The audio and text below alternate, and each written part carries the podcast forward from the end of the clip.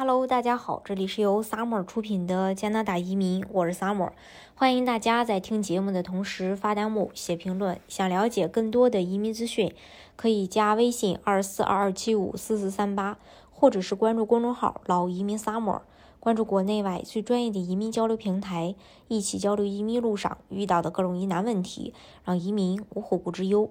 加拿大移民局发布了疫情临时政策，宣布将符合资格的移民申请人的体检豁免延期到二零二二年三月三十一日。目前呢，也将面临到期。作为移民申请的一部分，体检是加拿大移民过程中重要的环节。在所有的移民要求中，看似无足轻重，但是只要一一旦出问题，前期所有的准备工作都会功亏一篑。所以在加拿大移民申请过程当中，体检一些事儿，呃，大家是一定要知道的。目前前往加拿大留学、移民、探亲访问等，都需要进行体检。只要符合条件才能拿到签证。除了移民申请人本人以外，申请人的配偶或同居伴侣以及申请人的子女都需要进行体检。无论此次是否作为随行人员。嗯，都要体检。那这样是为了确保未来他们想要移民加拿大时，呃，有资格去做这件事儿。那在递交移民申请后，移民局会给申请人发送体检通知，指导如何去完成体检。需要收到通知后的三十天内去完成体检。通常移民体检有效期为十二个月。如果有效期内申请人未以移民身份登陆加拿大，可能需要重新体检。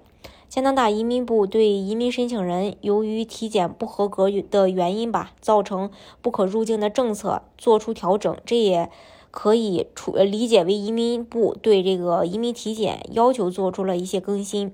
体检不合格造成的不可入境的内容修改如下：把判定体检不合格所需的治疗费用成本门槛提高三倍。二零二二年，加拿大政府公布的最高限额为五年中累计十二万零二百八十五加币，或者每年两万四千零五十七加币。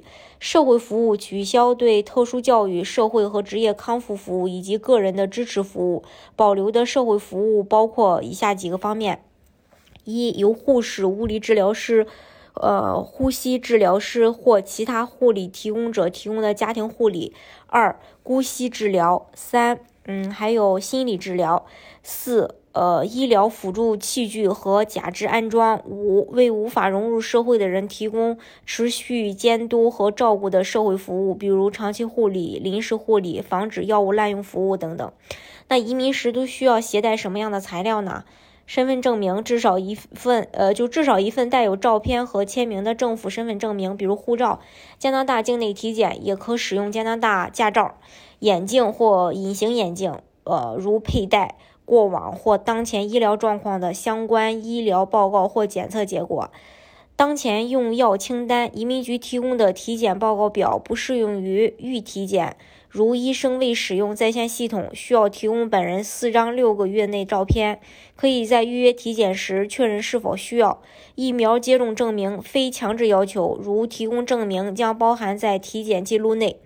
呃，移民体检包含什么内容呢？就是要核对身份证明、现场拍照、病史查问。医生会进，呃，就是说进一步做一系列的病史询问，包含过往或当前医疗状况以及当前用药清单。第四呢，就是身体检查，抽血、验尿啊，量血压、心跳啊，测视力呀，胸部 X 光片啊，体重、身高啊，身体检查呀，呃。还有一些问诊，包括这个病史、手术史、用药，其他可能检查的就根据年龄，医生可能要求进行胸部 X 光或实验室检查。这些常规检查如有任何异常的话，医生将会与体检人直接去沟通的。这是关于这一点，嗯。就是还是我们前面提到的体检，虽然不是什么大问题，但是如果说你真的要是体检出重大型传染疾病的话，真的可能会影响你的这个移民的一个办理过程以及移民的一个审批结果。那大家如果不放心的话，到时候可以在移民之前自己做一个体检，看看自己的身体到底有没有毛病。呃，当然，移民加拿大的方式有很多种，大家可以根据自己的实际情况来选择最适合你的项目，拿到身份。今天的节目呢，就给大家分享到这里。如果大家想具体的了解加拿大移民政策的话，可以加微信二四二二七五四四三八，或者是关注公众号“老移民 summer”，关注国内外最专业的移民交流平台，一起交流移民路上遇到的各种疑难问题，让移民无后顾之忧。